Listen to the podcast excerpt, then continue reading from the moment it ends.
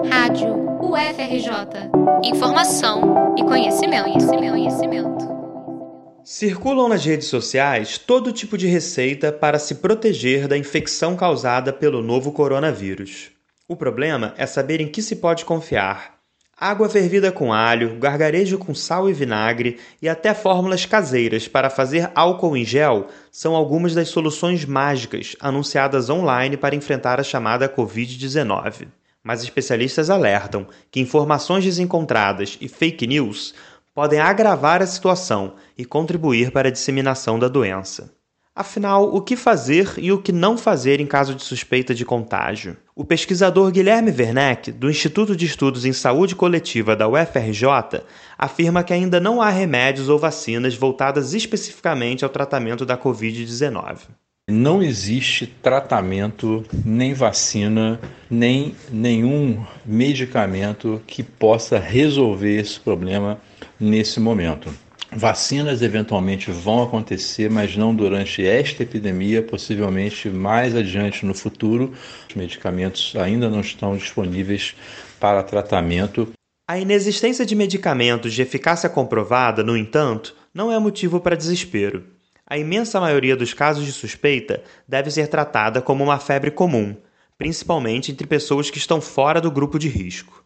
O Ministério da Saúde recomenda repouso, consumo de bastante água e isolamento em casa.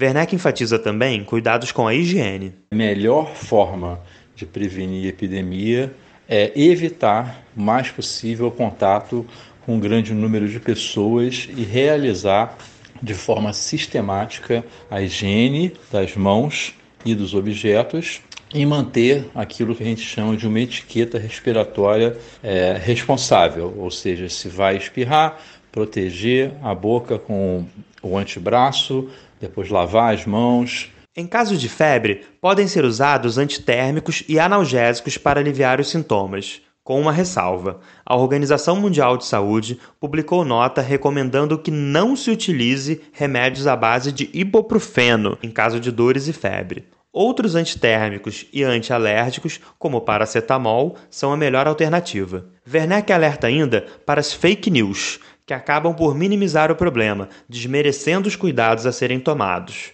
Isso representa um sério risco, pois as medidas de precaução são o expediente mais efetivo para conter a proliferação do vírus da Covid-19 precisando de informações, todos precisam de informações. Existem muitos é, sítios na internet que são confiáveis, sítios de universidades, sítios do Ministério da, da, Saúde, sítios de secretarias estaduais e municipais de saúde, sítios que são administrados por sociedades científicas, como a Associação Brasileira de Saúde Coletiva, Sociedade Brasileira para o Progresso da Ciência, Sociedade Brasileira de Medicina Tropical, Sociedade Brasileira de Infectologia, entre outras. Esses sítios são recomendados como fontes de informação para que as pessoas consultem. A distribuição de fake news, ela contribui para minimizar o problema e fazer com que as pessoas não se responsabilizem sobre aquelas ações que são as ações necessárias para o enfrentamento da epidemia, que é evitar o contato social o máximo possível, etiqueta respiratória e higiene sistemática das mãos e dos objetos. O fundamental é, sem pânico ou precipitação, orientar-se pelas fontes de informação confiáveis. Em caso de dúvidas, consulte a página www.coronavírus.frj.br e baixe o aplicativo do Ministério da Saúde, que informa qual a unidade mais próxima para buscar atendimento. Com a colaboração de Eliandra Bussinger, reportagem de Arthur Seidel para a Rádio FRJ.